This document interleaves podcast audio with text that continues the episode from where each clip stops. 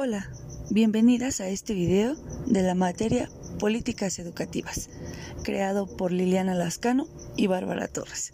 En esta ocasión queremos que nos acompañen a este recorrido por el periodo de 1934 a 1940. 30 de noviembre de 1934. Toma posesión de la presidencia el general Lázaro Cárdenas del Río. 13 de junio de 1935. Formación del Comité Nacional de Defensa Petrolera.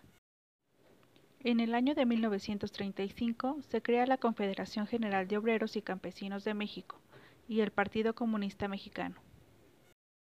Del 8 al 15 de diciembre de 1935 se celebró en la capital de la República el primer Congreso Nacional de Unificación Magisterial, con la asistencia de 405 delegados de las agrupaciones convocantes y algunas delegaciones de la CMM, como la Federación de Maestros Revolucionarios Hidalguenses y representaciones minoritarias de Zacatecas, Sonora y Nayarit.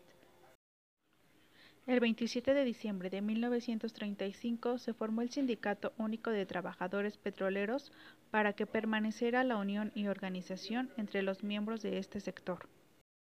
El 9 de enero de 1936 tuvo lugar una manifestación de más de 2.500 maestros mexiquenses, padres de familia y campesinos.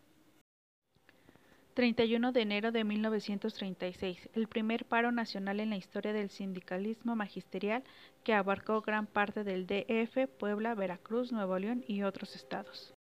Lázaro Cárdenas se reunió el 17 de septiembre de 1936 con los líderes de la CENTE, acordó formar el comité organizador del Congreso Nacional de Unificación Magisterial. Las leyes creadas durante este periodo fueron Ley de Nacionalización de Bienes, Ley de Expropiación y Ley sobre la Industria Eléctrica. Tareas emprendidas. En el ámbito educativo, al presidente Lázaro Cárdenas del Río le tocó hacer efectiva la reforma del artículo tercero que establecía una educación socialista. Se concedió particular importancia a la instrucción rural e indígena, al cooperativismo y al espíritu de asociación entre los educandos, no por la cooperación desinteresada y eficaz de los maestros, libre de prejuicio y de influencias perversas. Instituciones que surgen. Se abrieron escuelas nocturnas para obreros y otras llamadas artículo 123 e hijos del ejército, para coordinar la acción indigenista se creó el Departamento de Asuntos Indígenas, encabezado por el profesor Luis Chávez Orozco. Se fundó el Instituto Nacional de Antropología e Historia y para alcanzar mayor autonomía en el campo tecnológico se creó el Instituto Politécnico Nacional. Secretarios de Educación. Ignacio García Telles, de 1934 a 1935, cuyas primeras tareas serían encontrar la orientación política y pedagógica que debería darse al artículo tercero. Este formuló su programa de educación pública para 1935. Los libros de texto dejaron de centrarse en la clase media urbana para retratar la vida de las familias campesinas y de la clase trabajadora. Gonzalo Vázquez Vela, de 1935 a 1939. Tuvo un papel principal en la fundación del Instituto Politécnico Nacional. Al terminar la administración del general Lázaro Cárdenas del Río, se desempeñó como director de la aseguradora mexicana. Ignacio Beteta, de 1939 a 1940. En 1934 se modificó el artículo tercero, donde se obliga a las escuelas privadas a seguir los programas oficiales. En cuanto al presupuesto educativo, se declaraba que el presupuesto federal nunca debía ser inferior del 15% de total de sus gastos en este ramo de la administración.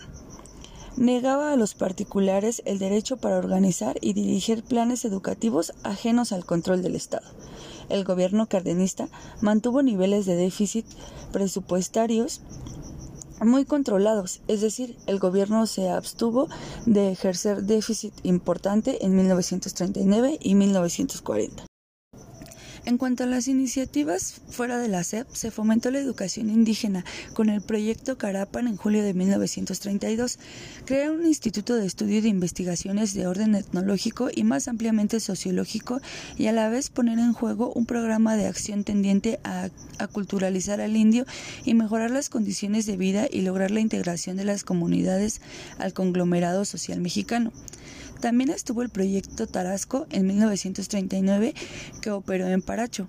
Se pretendió enseñar a los indígenas lo básico, aparte de prepararlos para las artes y oficios, porque la situación en aquellos días era terrible en el campo educativo, donde pocos centros existían en esta región.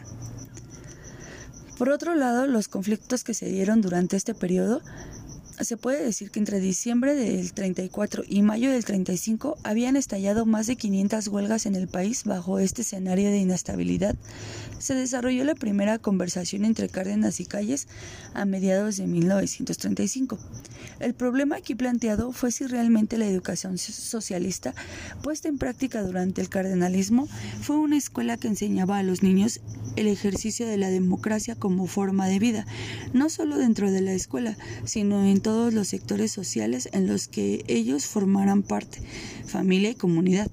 La intención de esta reforma era preparar a los alumnos para la producción, fomentar el amor al trabajo como un deber social, que les inculque la conciencia gremial para, para que no olviden que el patrimonio espiritual que recibían está destinado al servicio de su clase pues deben recordar constantemente que la educación es solo una aptitud para la lucha por el éxito firme de la organización. Por nuestra parte es todo. Agradecemos mucho su atención.